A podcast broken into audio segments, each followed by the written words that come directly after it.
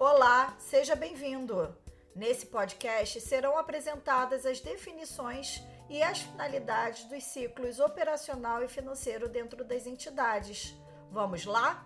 No episódio anterior, falei sobre os índices de atividade que permitem analisar o desempenho operacional da entidade e suas necessidades de investimento em giro. Eles demonstram a dinâmica operacional da empresa. Para sua apuração, são utilizadas as informações disponibilizadas no balanço patrimonial e na demonstração do resultado do exercício. Através dos prazos médios, podemos analisar os ciclos operacional e financeiro das empresas que são elementos essenciais para a determinação das estratégias empresariais. O ciclo operacional compreende o intervalo de tempo entre aquisição de bens ou matérias-primas até o recebimento da venda. Contempla o momento do planejamento da produção, recebimento da ordem de compra até a gestão dos pedidos de venda, entrega do produto e recebimento de venda. O ciclo operacional tem por objetivo conhecer o período de cada etapa produtiva, bem como os recursos necessários para financiar a atividade operacional da entidade. Por isso, é fundamental que a entidade acompanhe sistematicamente esse ciclo e, em caso de desvios, identifique medidas corretivas para minimizá-lo até o ponto ideal.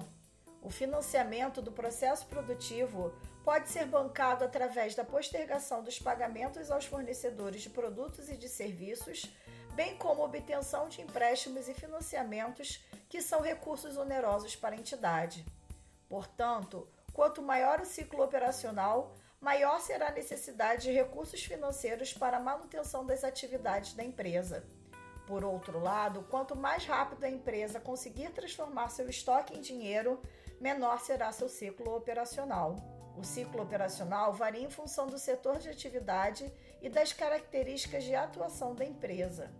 Por isso, é necessário conhecer o setor e identificar se a empresa possui um ciclo operacional desejável para atingir seu desempenho. O ciclo financeiro ou ciclo de caixa compreende o período entre o pagamento dos fornecedores e recebimento das vendas ou seja, mede exclusivamente as movimentações ocorridas no caixa da empresa. Dessa maneira, esse indicador permite avaliar a gestão financeira da empresa e, em conjunto com a demonstração dos fluxos de caixa, permite identificar as entradas e saídas dos recursos ao longo do tempo. A compreensão do ciclo financeiro permite uma eficiente gestão do negócio, maximização de desempenho e perpetuidade no mercado.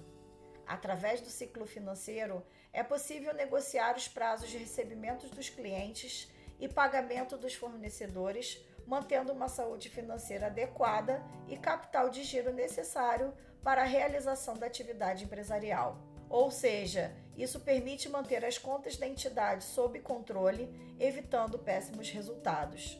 Quando a empresa posterga o prazo de pagamento dos fornecedores, consegue ter caixa e reduzir o ciclo financeiro. Isso permite ter menor dependência de pagamento de juros e maior retorno sobre os investimentos. Quanto menor o ciclo financeiro, maior será o poder de negociação da entidade com seus fornecedores e clientes. Por outro lado, quanto mais amplo for o ciclo financeiro, maior será a necessidade da entidade de se financiar com capitais próprios ou de terceiros. É importante ressaltar que quando as aquisições de produtos ou matérias-primas e a realização das vendas forem realizadas à vista, o ciclo financeiro coincidirá com o ciclo operacional da entidade. Pode-se notar que a gestão dos ciclos operacional e financeiro são essenciais para que a entidade possa executar suas atividades com eficiência. Espero que você tenha gostado. Até o próximo episódio.